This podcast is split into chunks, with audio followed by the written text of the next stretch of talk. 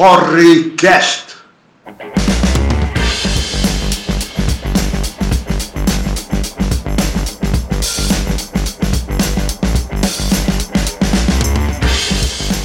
Saudações calorosas para vocês que nos acompanham nesse momento. Eu sou o Tom Eu sou o Fabão. e nessa semana a gente não tem o Rodrigo, que ele renunciou à participação nessa edição após pressão de forças ocultas.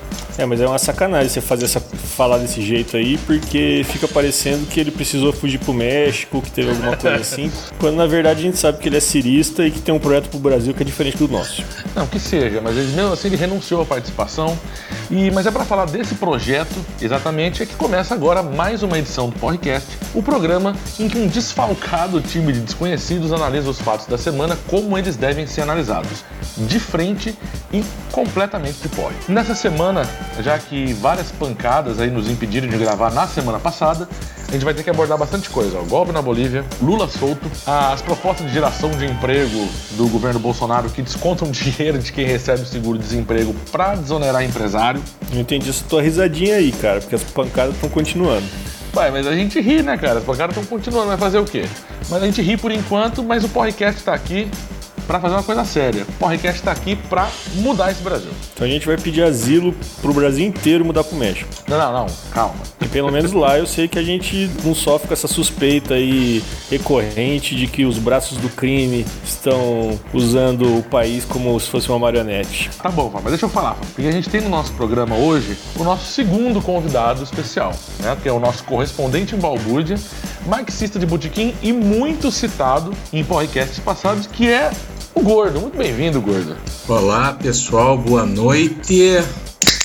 Aê, Boa noite. Bem. Aê! Boa noite a todos vocês. Estou aqui pela primeira vez. Meu nome é Gordo. Algumas pessoas me chamam de Luiz Fernando, outras pessoas me chamam de uns nomes mais desabonadores. Só que elas não me contam. Quer dizer, algumas até contam, mas eu não vou falar quais são, porque esse aqui é um podcast de família. Já pegou o espírito do programa. Então, antes da gente começar, Gordo, você que é o nosso convidado especial, o que, que você escolheu para beber conosco nessa noite? Eu escolhi aqui a cerveja puro malte do Lumpen Proletariado, uma deliciosa bamboa feita lá no Mato Grosso e comercializada por uma empresa aqui de Rolândia. Cerveja com agrotóxico, beleza. Toda cerveja tem agrotóxico. Afinal de contas, né? Não adianta só ficar bêbado, tem que ficar bêbado e atordoado de agrotóxico. Exatamente. Inclusive, na situação atual do país, o agrotóxico é bem-vindo, pelo menos na cerveja, né? Na Exatamente. cerveja, na- na- nas escolas, nos orgânicos. Depois, esse negócio de comer verdura, legumes e agrotóxico aí é coisa de Nutella, rapaz. É coisa de quem faz crossfit. Pra começar, não devia nem comer verdura. Você me revelou um fato novo, que eu jurava por Deus que a bambu era londrinense. Não, não, não. A Moema tenta ser londrinense, mas assim como o leque é ruim pra caramba. Fabão, o que você escolheu para beber essa noite? Cara, eu continuo com o meu protesto contra as empresas que não patrocinam a gente. Então eu só dou dicas de como que é a latinha.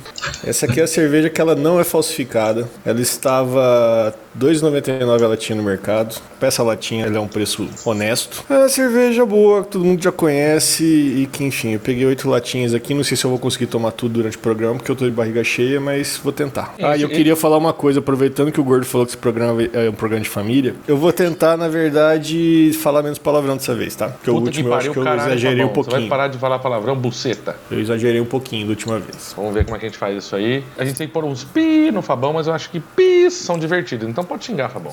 Tá bom. Então, eu tô tomando uma cervejinha bem Nutella hoje. Eu comecei, na verdade, a, a minha odisseia aqui com uma latinha de burguesa que sobrou do outro programa. Eu pus ela Boa, no congelador. boa. Cara, eu fico abismado com esse negócio aí de sobrar latinha da outra gravação, cara. Como que pode? É que eu sempre como muito antes do programa e aí sobra pouco espaço pra beber. É uma idiotice. Mas a gente né, não rapaz? grava uma hora depois do, do último programa, a gente grava uma semana pelo menos. Fabão, você viu o tamanho que eu tô? Mais um motivo, caberia mais cerveja dentro de você.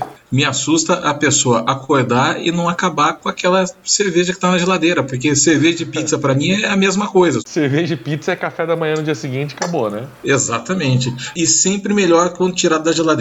Mas a cerveja oficial que nós temos hoje aqui é da Hammer, que é uma marca que faz ketchup e mostarda, mas eles também inventam de fazer cerveja. E é uma cerveja bem bundinha mole, mas eu gosto muito que é uma Catarina Sour, que em vez dela ser amarga, ela é azeda. E ela é de framboesa e hibiscos. Que beleza. Cara, então eu quer que dê essa menstruação dele.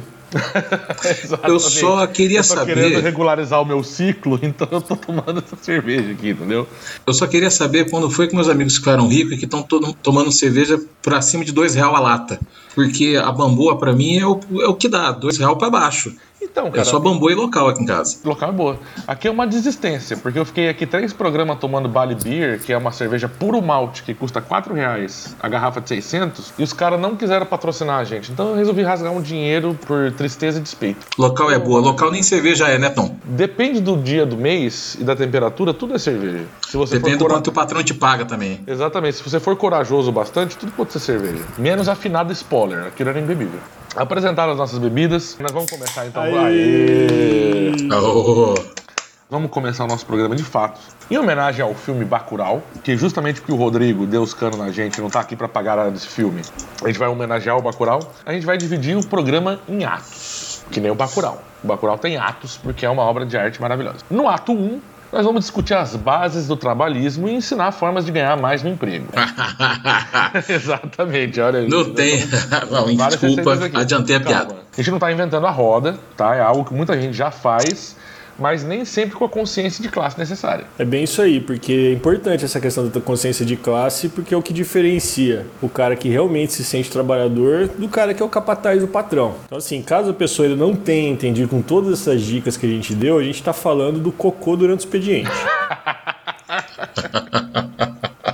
que enquanto o nosso presidente quer que você dê aquela cagadinha de assim, dia não, para salvar o meio ambiente, que depois ele quer ver destruído de qualquer maneira, nós estamos sugerindo que você faça todos os dias, mas no local certo. Vamos deixar pro Gordo essa explicação mais vasta, como ele é o nosso convidado. Então, Gordo, por favor, conte pra gente alguma das suas experiências pessoais aí nessa maravilhosa seara do cocô no trabalho. Ó. Senta, relaxa, gasta o tempo que você quiser. Ó, até parece que eu cago no trabalho, né? Não dá para fazer isso aí, porque agora eu trabalho de dia, entendeu? Então, se eu for, já denuncia para todo mundo. E daí? Deu o quê? E daí que denuncia para todo mundo? Eu tenho que manter a, a, minha aparência de pessoa que come bem, né? Porque se a pessoa entrar no banheiro depois que eu sair, meu amigo vai perceber que eu só como porcaria.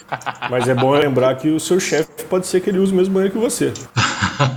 Acabou de me incentivar a partir de agora. Na hora que eu estiver saindo, eu vou lá e faço. A gente tem que aproveitar as poucas chances de vingança que o proletariado tem em relação à chefia. Se você for empestear o local que o seu chefe vai entrar em seguida, isso é uma vitória da classe trabalhadora. Eu acho que você ter o poder de dar a descarga é retomar os meios de produção. Inclusive você ter o poder de escolher não dar a descarga. Eu sou contra, cara. A gente tem que ter ética até nas batalhas que a gente escolhe. Não, e depois, um dos fundamentos básicos aí da, da, do mundo capitalista é você escoar a produção. Então eu acho que a gente tem que, tem que dar descarga mesmo. Tô lembrando de casos interessantes, eu lembro de um, de um camarada meu que já trabalhou no jornal comigo, rapaz bom, já não é mais rapaz, já não era naquela época, imagina agora. Esse sabia aproveitar bem o ambiente de trabalho. Terminava a reunião dos editores, pegava o valor botava embaixo do braço e partia para o banheiro. E meu amigo, se você já pegou um valor econômico impresso, você sabe que ele demorava. Ele cruzava a redação inteira com o jornal embaixo do braço, todo dia depois da reunião de pauta. A gente sabia para onde ele estava indo e ele voltava cheio de ideias. Ele tinha ali um, tempo remunerado, que é importante frisar isso. Nossos ouvintes são inteligentes eles já perceberam isso. A grande sacada trabalhista é que esse tempo é remunerado, certo? Exatamente, é uma isso. forma de se ganhar mais. Um dos poucos momentos que você pode escolher o que você vai fazer com o seu salário, né? Porque vamos falar a verdade, ninguém paga hora extra pro trabalhador de forma geral. Quando malemar você vai receber algum adicional noturno, algum, algum deixou de descansar, alguma gambiarrinha assim. Mas geralmente eles jogam tudo no banco de horas, esse banco de horas que nunca chega. Um banco de horas que tem ali um vórtice mágico que suas horas desaparecem, né? Parece a privada do trabalho, porque né, as horas sempre se esvaem. Na verdade, o cocô é a mais-valia que eu gosto de deixar patrão. Mas que ele então, não me ouça. Mas aí, se você for, é, porém, analisar novos paradigmas da relação trabalhista e, da, e, do ambiente de trabalho, vocês mencionaram que o colega ali voltava cheio de ideias. Ou seja, é ali um momento de um brainstorming solitário. Você está contribuindo para a empresa onde você trabalha com ideias e com um tempo de meditação ali. Não dá nem para chamar de ócio produtivo, porque alguma coisa ele estava fazendo além de ter ideias. Dependendo de como foi a refeição passada, o esforço foi grande. E bota esforço, porque para ler um valor econômico inteiro enquanto faz, meu Deus. Cara, mas a questão às vezes não é do da situação intestinal ali para ler o valor econômico. Às vezes a questão é só que o cara gosta de fazer as coisas com o tempo. Não é todo mundo eu- eu- chega eu- lá e abre a- as tampas da represa ali e vai soltando. Você É, solta ali, segura um pouco, pensa, vamos fazer com calma. Se eu forçar, vai fazer. "Hum, o pessoal pode me ouvir. Tem todo um métier que tem que ser cumprido ali quando você tá fazendo cocô no trabalho. Vale ressaltar também que isso aí era numa época que não tinha redes sociais no celular, né? O Fabão ia Eu falar hoje- uma coisa, mas depois a gente volta pra isso aí. Não, corta ele. então pau no seu cu, Fabão. Porque eu ia chegar nesse ponto, com o advento do smartphone, né, das redes sociais, da internet, móvel, enfim, a questão de você ir pro banheiro no trabalho ficou muito mais sutil. Você carrega o celular pra qualquer lugar. Mas se você sai Exato. da sala com celular, ninguém sabe o que você tá indo fazer. Você pode estar indo buscar alguma coisa ali embaixo, você pode estar indo beber uma água. Você não está necessariamente indo no banheiro. Você passa uma revista ali. Nos meus finados e longínquos tempos de trabalhar na rádio, o pessoal sabia o que eu estava fazendo, porque tinha lá umas revistas velhas, eu catava uma e ia. Hoje não tem mais esse problema. Porque nem existe uma revista. É, né? Vocês também vão no banheiro do- dos outros departamentos para não dar bandeira? Porque eu faço isso. Pessoal do financeiro que me desculpe, mas Na minha história, eu lembro que a gente trabalhava num local que não tinha janelas, tá? É verdade, assim, era um, ambi- era um ambiente bastante amplo, mas não tinha janela. E aí tinha um banheiro só. E nesse banheiro era proibido fazer o número 2 institucionalmente. Por duas coisas. Primeiro que a descarga era fraca, segundo que não tinha pra onde escoar o odor. Jesus, Ficava no segundo subsolo. Aí o, o que, que você fazia? Você pegava e saía lá no banheiro que era do marketing do financeiro antigamente. Você tinha uma certa paz. A não ser na porta do banheiro que tinha porta sanfonada. Aí não tinha jeito. Aí qualquer coisa, bateu na água, faz barulho e tá passando alguém, ela vai saber o que você tá fazendo. E o cheiro escapa por baixo. Também a porta sanfonada é uma péssima ideia para o banheiro. Escapa por baixo, por cima, pelos lados. E ó. Aí lá era tinha que comer muita fibra, mas como eu sou contra comer fibra, porque eu posso falar a verdade, assim, esse negócio de comer verdura pra mim não rola. Eu terceirizo isso. A comida que eu como come a verdura pra mim. Então não, que aí, Hans, essa foi para você. O Hans, que logo vocês ouvintes vão conhecer aqui nesse programa, mas em uma outra oportunidade. Logo ele estará É aqui um amigo conosco. nosso com cabelo lindo e ele é vegano. Ou não, Ele- vegetariano. Ele é vegetariano. Ele não desceu nesses degraus tão baixos ainda. vegetariano com cabelo lindo. Espero que seja bastante sedoso pra valer a pena. Aí, Aê! maravilha, rapaz. O problema da cerveja que eu tomo é que a lata é muito pequena. Todo mundo aquelas latinhas que parecem uma pilha? Não, não, é, é 350, eu sempre acho pequena. Isso não é um latão, né? Que também não é lá muito, muito grande coisa. Vocês já viram aqueles latões gigantes que tem agora, que é de 710 ml? Cara, eu tomei uma vez uma cerveja Fax, Fax, sei lá como é que fala. Fax é um bom nome pra cerveja no, no Passa nosso assunto de hoje. Aquilo lá não pode ser chamado nem de latão, porque era uma lata de óleo quatro tempos, Sim. cheia de cerveja. Aquela lata tem um litro. Ah, tem um litro? Olha, eu só não tomei três daquela porque era cara. Quer dizer, é cara. Sempre vai ser cara aquilo lá. Era lata preta? Porque isso, tem, eu acho que tem, são, são vários sabores. Assim, pra mim, Dez. sabor de cerveja Ela- também não importa. Importa que, que refresque. Cara, eu vou até dar uma procurada nisso aqui, porque se não me engano, essa lata preta da Fax, o grau alcoólico dela é 10%. Rapaz, eu tomei aquilo lá antes da- de andar na corda bamba. Fazendo slackline. cara, exatamente, ó. Fax 10%. Você procurou isso? No Google, cara.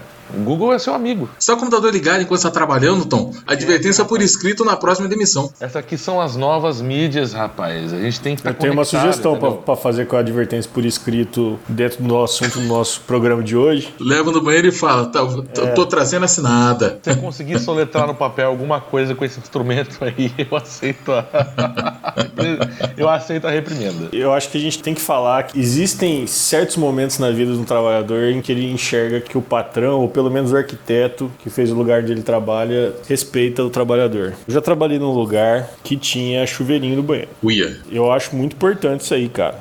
Fazia o mesmo expediente de sempre. Esperava dali um horáriozinho que eu sabia que não ia ter muita gente no corredor. Ia até o outro lado da empresa. Nesse caso, o outro lado da empresa era, era o banheiro da chefia. Aí, isso sim é revolução trabalhista, hein, rapaz? É, toda a diretoria lá e eu ia usar aquele banheiro lá, entendeu? Eu, cheguei, eu sabia o horário que a, que a faxineira passava lá, deixava, limpava tudo, deixar tudo, tudo brilhando, tudo limpinho, aquele cheirinho de pinho-sol. E eu chegava lá, cara, com aquela tranquilidade. Naquela época, era, sei lá, 2000 e- 2004, 2005. Tinha o jogo da cobrinha no celular. Foi aí que começou a estragar o negócio de celular. Até então era pra fazer ligação. A gente só não tinha dinheiro. Todo telefone que existia no mundo estava livre de coliformes fecais até essa época. Mas, cara, chegava, ficava lá, gastava minha meia horinha, batia o recorde lá do jogo da cobrinha. E aí o que acontecia? Tinha o chuveirinho pra sair de lá, cheiroso, limpinho, sem nenhum tipo de problema, nenhum tipo de risco. Inclusive, nenhum empre- risco na cueca, né? Cara, exatamente, nenhum risco na cueca. Não vou falar pra você que era uma empresa decente porque ela não pagava direito. Mas ne- nesse momento eu me sentia mais, mais humano, mais gente, porque tinha chuveirinho. Pelo menos ela tratava bem do seu bumbum antes de colocar nele, né? Exatamente. Passava um talquinho antes de passar o KY. Você falou dessa questão do respeito ao trabalho, mas esse banheiro só tinha chuveirinho porque era o banheiro da chefia. Pô, Você deixa eu que falar tá- uma coisa, cara. Não, esse fala, banheiro fala. não tinha só chuveirinho. Eu, esque- eu esqueci de uma coisa. Esse banheiro tinha caixa de som. Como assim, mano? Tocava música. Sei lá se tinha uma, uma seleção musical, o que que era. Eu sei que a coisa mais bizarra que aconteceu comigo foi quando eu trabalhei. Que normalmente em dezembro tinha as férias coletivas. Chegou um dezembro lá, a gente teve que trabalhar até mais tarde. E aí ficava tocando música natalina, rapaz, no banheiro. Mr. Hank, The Christmas Pool. He loves me. Mas essas daí até seria divertido, mas não era não. Imagina que beleza o Fabão lá sentadinho. Bate o sino, pequenino sino de Belém. Plof. Já Nasceu o Deus menino para o nosso bem. Plof, plof. Eu fazia no ritmo. Você dar aquela trancadinha.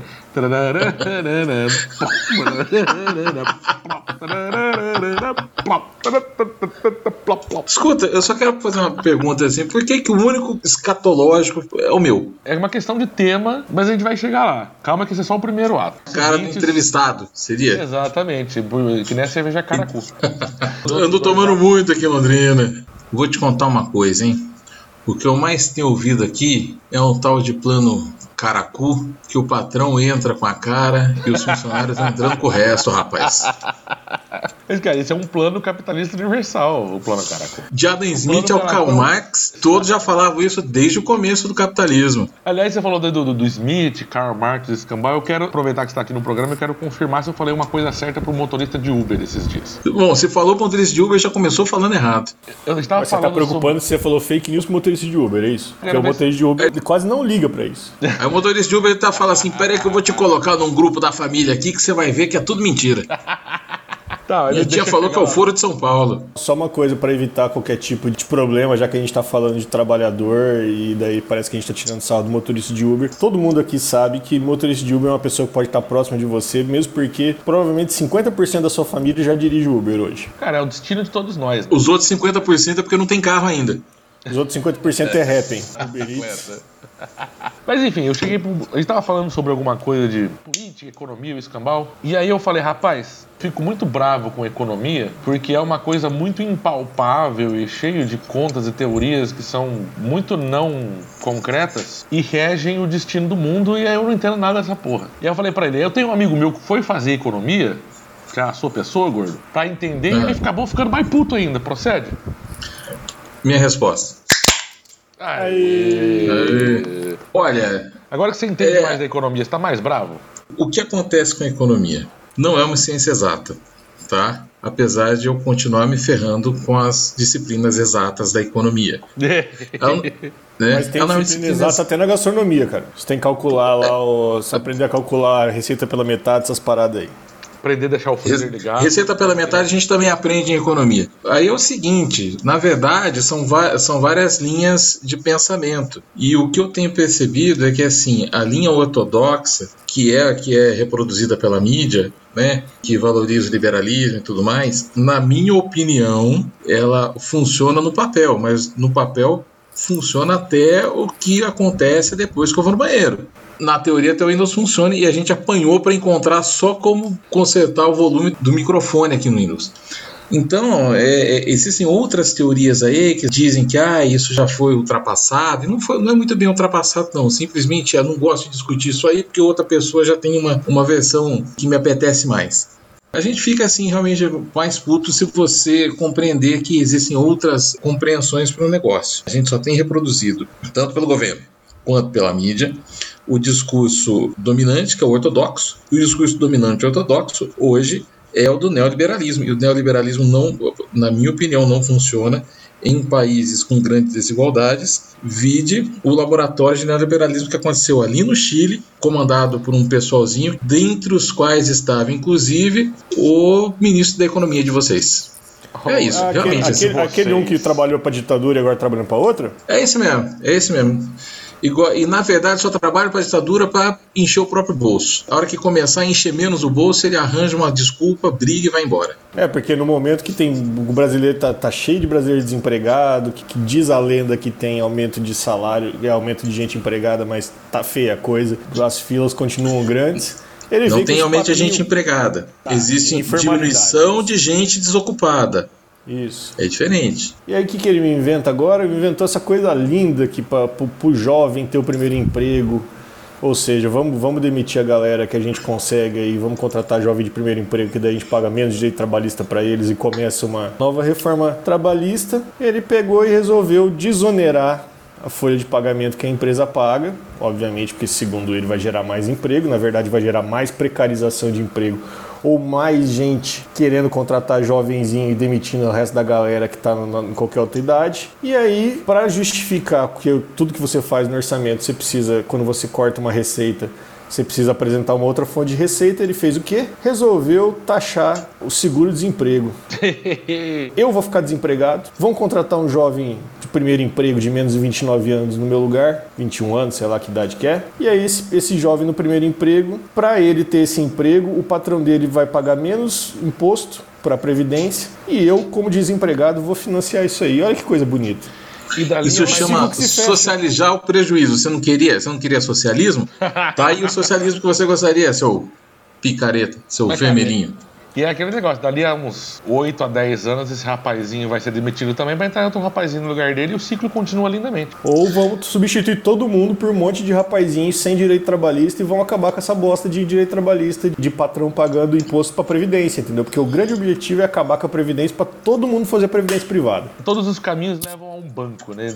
Quando o ministro da Economia é um banqueiro, todos os caminhos levam ao banco. Só que o ministro da Economia ou da Fazenda é um banqueiro, pelo menos desde o Fernando Henrique Cardoso. Aí como é que você quer, né? sobre essa questão aí, essa questão de, de... esqueci o que ia falar. Pode continuar falando. A gente já descarrilhou o programa, porque se bem que esse é um programa que é baseado no descarrilhamento mesmo, assim. A gente nunca mantém uma linha porque quem anda numa linha direitinha é porque tá sobra. É uma diarreia é. verbal. E quem anda na linha o trem pega. Ai, meu Deus do céu. Então. Tom, corta essa piada, é muito ruim. Não, eu vou deixar só para você ter um momento de humilhação no programa. Um momento de humilhação. Um momento, eu tô falando de quando eu fazia cocô na empresa. Um momento de humilhação. Como se eu estivesse participando do Roda Viva, não, é uma bosta de um podcast que fez por bêbados. A participação já é uma humilhação. Acabei de lembrar o que ia falar. Posso falar? Posso falar? Pode falar, falar? pode falar. Agora que sua memória voltou. Um, uma das questões que nós tocamos, essa carteira verde amarela, fala da desoneração da folha de pagamento. Isso aí é uma selada porque é, os estudos né, da área da economia eles são inconclusivos porque cada um dá um resultado diferente. O que eu tenho é uma evidência que, que ocorreu. Economia, né?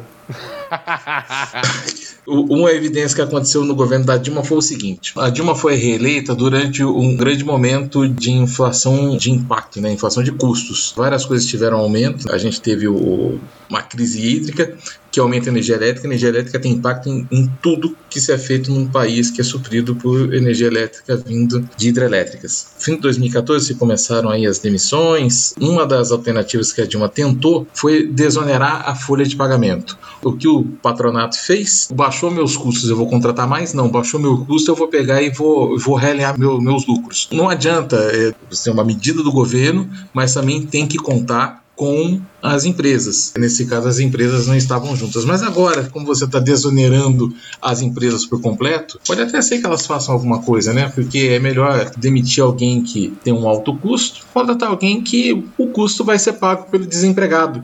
Eu acho que pode ser que funcione aí a lógica de Paulo Guedes e do Bolsonaro, que na verdade só está assinando, porque ele admite que não sabe de nada disso, né? Mas a lógica deles pode funcionar para contratar mais gente e para enriquecer o patrão, como de praxe. Quando você falou que ele assina porque ele admite que ele não sabe nada disso, você está falando da Marielle ou da economia? Da Marielle, ele. Da Maria, Mariana, como é que é? é Mariela? Marieta. Marieta. Na verdade, um ele não sabe de nada, o outro ele tem que dizer que não sabe. Ah, qual é. é qual, resta a você descobrir qual é. A gente teve agora um insight econômico muito profundo, com pinceladas de problemas sociais do presidente mas vamos voltar um pouco, vamos desdescarrilhar esse programa. Como a gente disse, em homenagem ao Rodrigo que nos abandonou, em homenagem ao Bacurau, que ele não para de falar e hoje ele não tá aqui, então a gente pode falar como a gente quiser. Esse programa tem atos e agora a gente chegou na hora do ato 2 dessa edição do De férias com esse. Oi? O ato 2 é de férias com esse. Eu tenho assistido, o Rodrigo assistiu Bacurau, eu tenho assistido de férias com o ex para falar, não é isso? Para você contrapor aqui com o outro lado do espectro cultural, tá certo? Isso não, é uma, é uma, produção cultural brasileira. Eu acho que a gente tem que discutir isso aí. Eu só assisto esse porque tá na, no Prime Video, senão eu assistiria A Fazenda. Tem no Prime Video de férias com ex? Bom saber. De férias com ex Celebs, é, tem. Eu pago aquilo para ver Mrs. Maisel só, cara. Achou outra coisa de alta qualidade. Não, tem o, aquele dos super-heróis lá, The Boys. Para, velho, volta pro programa, caralho. Fabão, fica na sua aí, tá? Que o Fabão tá assim por quê? Ele que escreveu o roteiro inteirinho hoje e ele fala, vocês fiquem no meu roteiro, cara. Não, não falei porra nenhuma não, velho. Só tá tarde aí, vai logo aí. Eu falei que tinha que cortar esse piá, não cortou, agora volta aí no que ele escreveu. Vou fazer igual o Rodrigo, vou levantar e vou escovar os dentes. Você nem tem escova, ó. O Rodrigo, que é o sonoplasta do programa. Vamos pro ato 2. A gente já estabeleceu o ato de se fazer cocô no trabalho enquanto um ato de liberdade e posicionamento trabalhista. Mas a gente pode dizer, depois de tudo que vocês ouviram aqui com a gente, que nós fazemos parte de um grupo de pessoas aqui que levou essa prática aí do cocô no trabalho a novos patamares. E o Gordo, você, Gordo, foi o responsável para dar um nome a esse movimento aí de base. O nome não, na verdade ele deu uma sigla, foi uma coisa muito melhor ainda, cara, porque a sigla nem sempre o patrão entende. É uma sigla que foi capaz de aglutinar as massas para que todo mundo pudesse fazer força em uma direção só.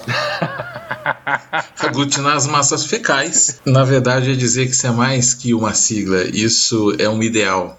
É um movimento. Um movimento quase peristáltico. Movimento Luban. Explique pra gente de onde surgiu esse nome e como que você criou esse movimento. Fale para nós sobre o Luban. O movimento Luban surgiu quando eu, um belo proletário explorado, segundo a teoria de Karl Marx, trabalhava até meia-noite e meia. Meia-noite e meia durante a semana, né? De sexta para sábado tinha o tradicional pescoção, aí trabalhava até mais três da manhã.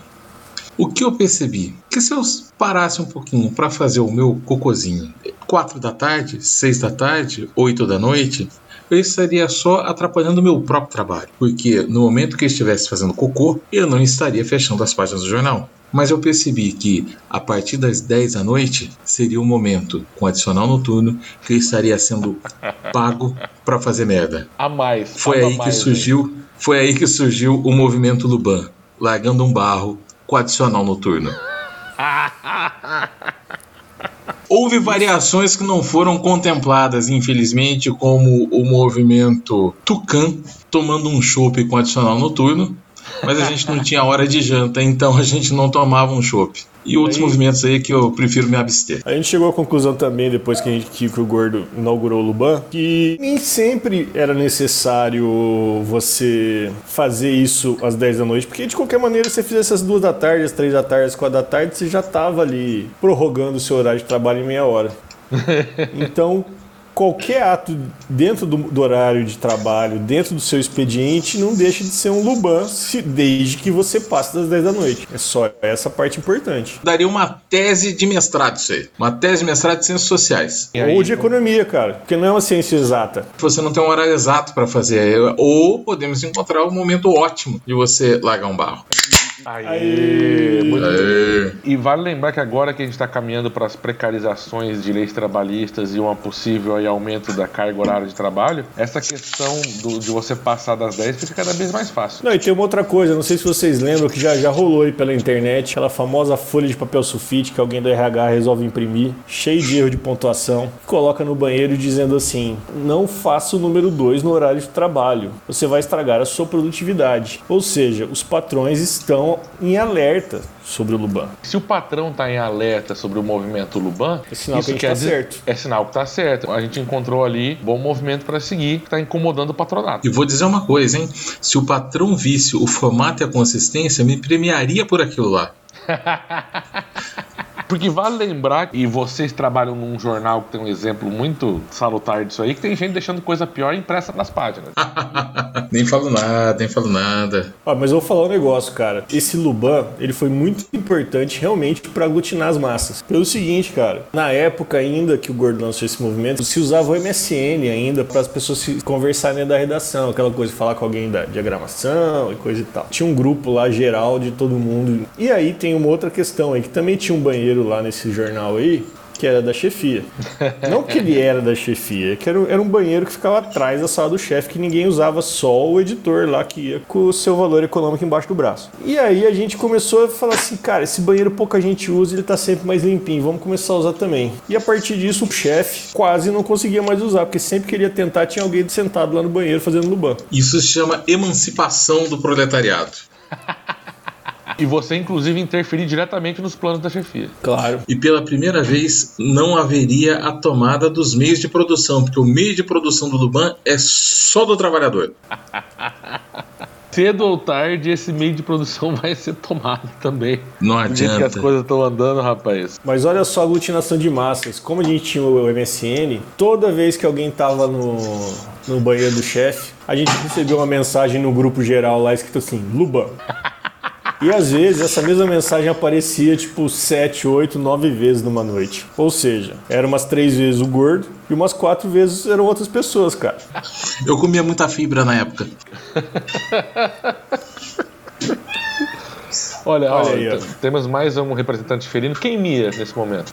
Nesse momento, quem mia é a tiriça, ladra de petisco. Acabou de roubar um petisco aí. Tive que acionar a mãe dela. Posso chamar de mãe, Laís?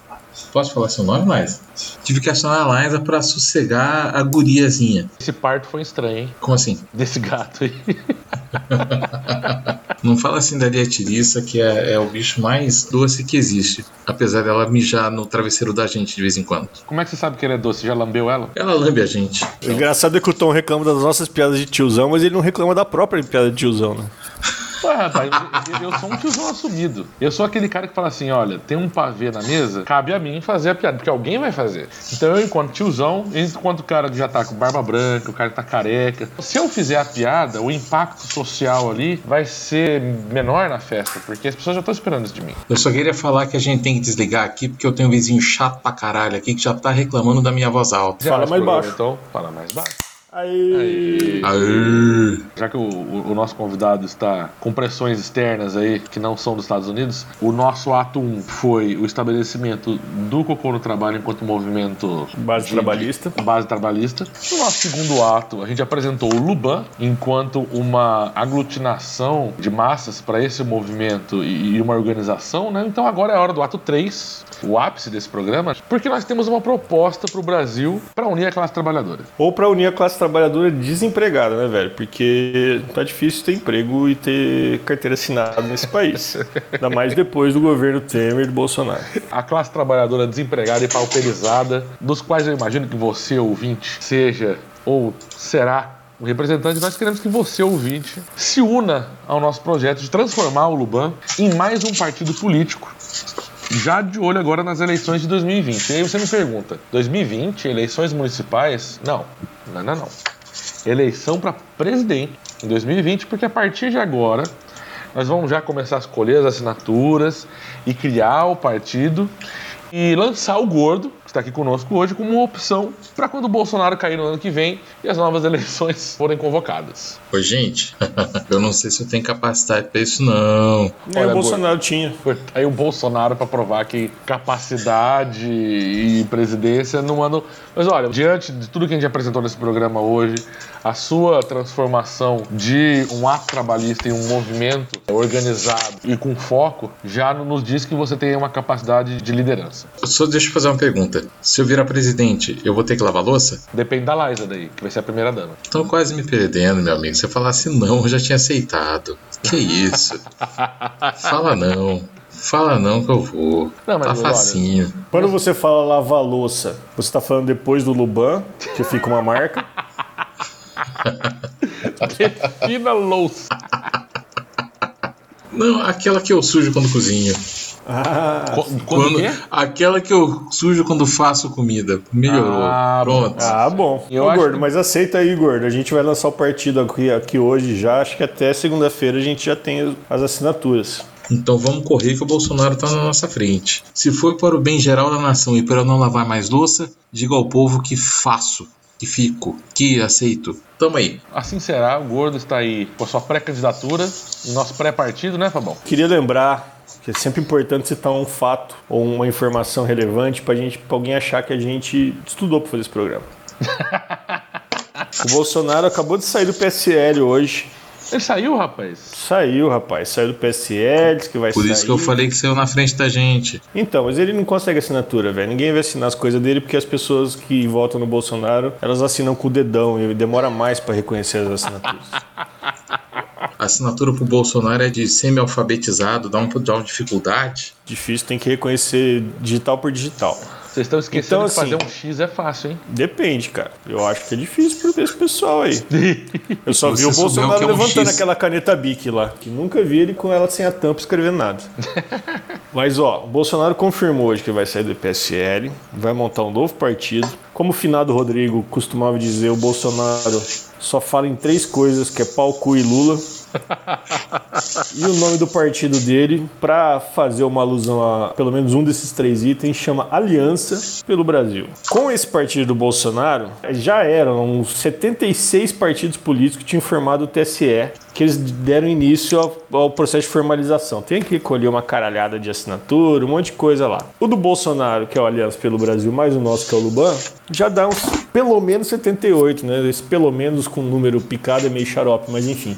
Dois desses partidos, três na verdade desses partidos, vão ser constituídos ainda esse ano. Dois deles estão em vias D, que é o Unidade Popular, UP, que também pode ser Unidade Pacificadora, Up! um partido da milícia. Que bonitinho, rapaz. Qual que é o seu partido? Up!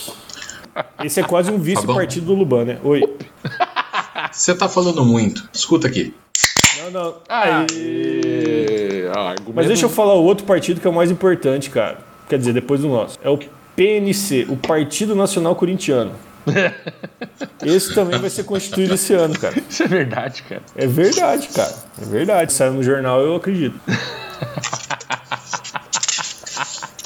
Se eu não escrevi o jornal, não acredito. Se você for ver, é, é- é esperto, o cara começa a ser o maior partido do país, assim. É o segundo, graças ao Carrilho. Quando a gente estava em primeiro, foi até uns dois anos atrás aí. Aí o Jesus chegou no Flamengo e o Carrilho voltou pro Corinthians pra fazer burrada e deu tudo errado. O Flamengo é a maior torcida do país agora? Sempre foi, na verdade. Então tinha Graças fake ao news. Zico e à influência do Rio de Janeiro no resto do Brasil. Então tinha fake news nessa questão de Corinthians maior time do país. assim. Não, não tinha fake news. Você que não é mal informado mesmo. Vamos voltar aqui para nossa questão da candidatura do Gordo. O momento político é propício, as bases são sólidas. A gente já tentou lançar uma candidatura do Gordo lá nos anos 2000. Nem pra- sempre pra- são sólidos, vou falar a verdade. Depende do quanto você bebe. Depende do que você comeu e bebeu no dia, as bases não são tão sólidas.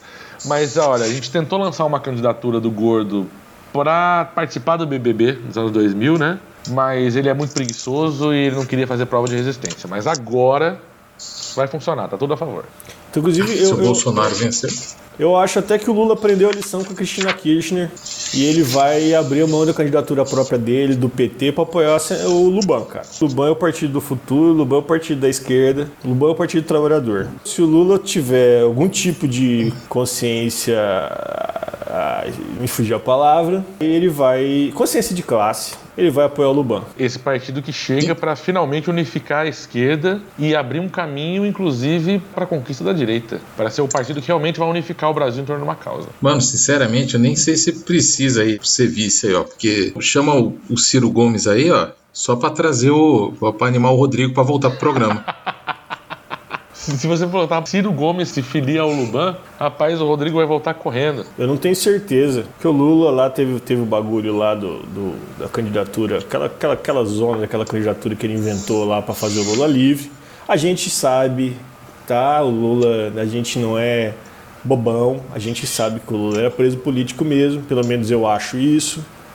É, a soltura dele aí vai, vai causar um burburinho aí que vai ser legal de ver. Não tô nem aí pro peixe, pra essa galera que tá falando que é polarização. Eu quero ver o pau comigo, porque eu não aguento mais Bolsonaro falando merda. Toda vez que ele fica triste, eu fico feliz. Mas assim, o Lula não precisava ter feito aquilo lá que ele fez na eleição passada, da candidatura dele sabendo que ele não ia conseguir concorrer. Sabe? Por mais que tenha sido um processo político, ele não ia conseguir concorrer. E depois lançou o Haddad, que já tinha se dado mal em São Paulo. Podia ter ficado quietinho, PT ter dado um passo atrás para dar dois para frente, mais para frente, se fosse o caso. E, e apoiado, nem que fosse a Marina Silva. Eu não estou falando do Ciro Gomes, não. Podia ter sido a Marina Silva. Olha, em último caso, podia ter sido o Alckmin. Podia ter sido o Cabo da Ciolo. Podia ter não, sido minha véio. bola esquerda. Minha bola esquerda. Podia ter sido, podia ter sido qualquer um. Mas não. Teve que lançar o Lula e o Haddad depois candidatos. Deu no que deu. Tem um grupo aí que acha que se o Haddad tivesse ganhado a eleição, teria golpe militar. Essa história rola desde 2014, que já diziam aí que tinha clube militar, que já estava com tudo armado, caso a Dilma fosse reeleita, teria golpe militar. A gente nunca sabe se essas porras são verdade 100% ou não. Porém, isso aí que, o, que aconteceu na Bolívia agora deixa uma pulga atrás da orelha, porque era um quarto mandato do, do, do, do PT, do, ou do PT, quarto mandato da, do Ivo Morales, se bem que um deles não foi completo, mas enfim, é, o PT já tinha tido quatro mandatos, nada impede que se tivesse o golpe militar aí. Mas aí o que me deixa mais capuga atrás da orelha é que mesmo o Bolsonaro ganhando, ainda assim a gente pode ter golpe militar, cara. Se Ou por um golpe acaso só, porque vai que os militares estão fora e a milícia que entra, enfim, não sei. Exatamente. Há cada vez mais indícios que ele vai ser destituído de alguma forma porque esse homem só faz cagada. Pode ser aí o motivo que geralmente se busca, né, para esse tipo de coisa. Eu só vou dizer uma coisa. Se a milícia entrar, talvez até seja melhor que o exército. Porque a milícia negocia o negócio de gás, negocia o negócio de, de TV a cabo, de não sei o quê.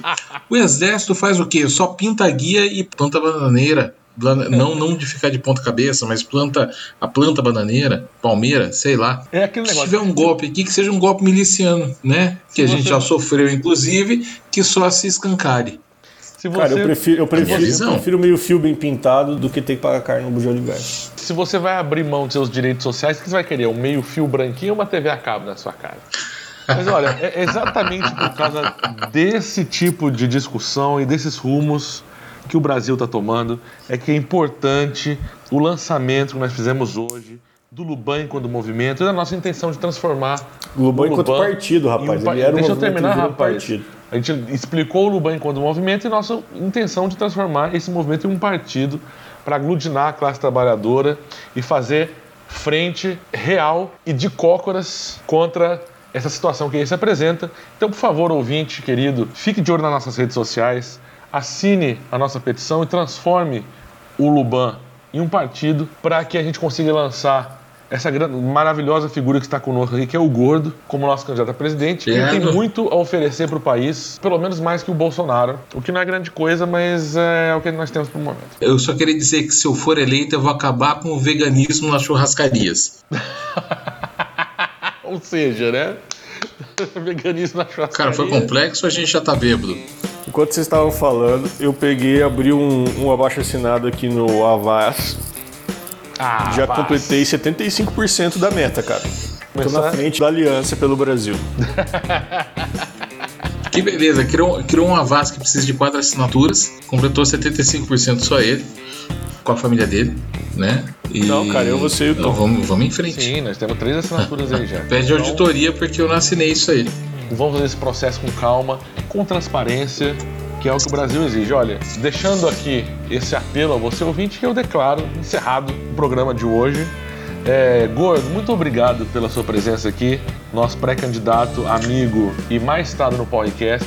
E queria que você deixasse suas considerações finais e também uma recomendação sua para os nossos ouvintes, que no final de cada programa a gente deixa uma recomendação randômica para o nosso público. Minhas considerações finais é comam mais carne e busquem conhecimento. Não sei se tem a ver um com o outro, mas é isso. A sua recomendação é que se busque conhecimento, você quer recomendar outra coisa aí? Um filme? Não, recomendação é para comer mais carne. Buscar conhecimento é coisa de, de gente que não tem o que fazer. Mas se você não, quando você não tiver o que fazer, você busca conhecimento, beleza? Ok, então maravilha. Inclusive, se você estiver fazendo uma coisa no banheiro, você pode buscar conhecimento também no seu aparelho celular. Gordo, obrigado, cara. Obrigado. Esperamos ter você mais vezes aqui no programa para você apresentar as suas propostas políticas. Fabão, meu querido, qual que é a sua recomendação randômica para o fim desse programa? Cara, eu queria falar que assim, era para ter rolado antes do Dia das Bruxas, vulgarmente chamado de Dia do Saci. Mas depois já tinha passado o dia, no programa que seria dois dias depois a gente não gravou deu merda. Mas eu aprendi um negócio muito legal com uma amiga minha que chama Simone, que é o seguinte, cara, que agora virou moda, inclusive saíram várias matérias aí em vários jornais falando sobre veja, o como agir em relação no seu se no seu condomínio tiver crianças buscando doces ou travessuras. Como é que é? Gostosuras ou travessuras, sei lá como é que fala. É, eu descobri um jeito muito mais legal de fazer isso aí com a Simone, que é o seguinte: você pegar os papelzinhos de dadinho e embrulhar caldo quinor. Então minha recomendação randômica é que no dia das bruxas ou quando você tiver um amigo chato, você dê caldo quinor embrulhado no papel de dadinho para ele. Inclusive, se você tiver aí mantendo o tema trabalhista no programa, a próxima reunião que você tiver do seu sindicato com a sua entidade patronal, ofereça à entidade um pacote de dadinho, como prova da boa vontade das negociações. Cara, eu sempre achei engraçado. Só que quando é patronal você tem que chamar de instituição, porque entidade é geralmente coisa legal, tipo Exu Pedreiro, Exu Tranca-Rua. Não existe entidade patronal. Bem, minha recomendação é nos ajude a transformar o Luban em um partido político e a transformar um país em um lugar melhor e com mais liberdade de evacuação para todos os trabalhadores. Em resumo, sua recomendação é: vão cagar, seus porra. Mas com consciência de classe. É, talvez os seus. Tira os seus porra, vão cagar. Sendo pago para isso e com consciência de classe com essa inspiradora frase, esse chamamento que nós terminamos o podcast de hoje. Muito obrigado para você que nos acompanhou até agora. Gordo Fabão, muito obrigado. Foi um prazer fazer o programa com vocês. E até a semana que vem, quando aqui estaremos nesse mesmo porre canal, nesse mesmo porre horário. Já em campanha política. Já em campanha política, já em pré-campanha, percorrendo o Brasil. saber. Percorrendo o Brasil numa Kombi 76, esperando não tomar tiro que nem a caravana do Lula. Então a gente se vê semana que vem, devidamente borrachos e devidamente certeiros. Ou não. Um abraço para vocês, galera. Até mais.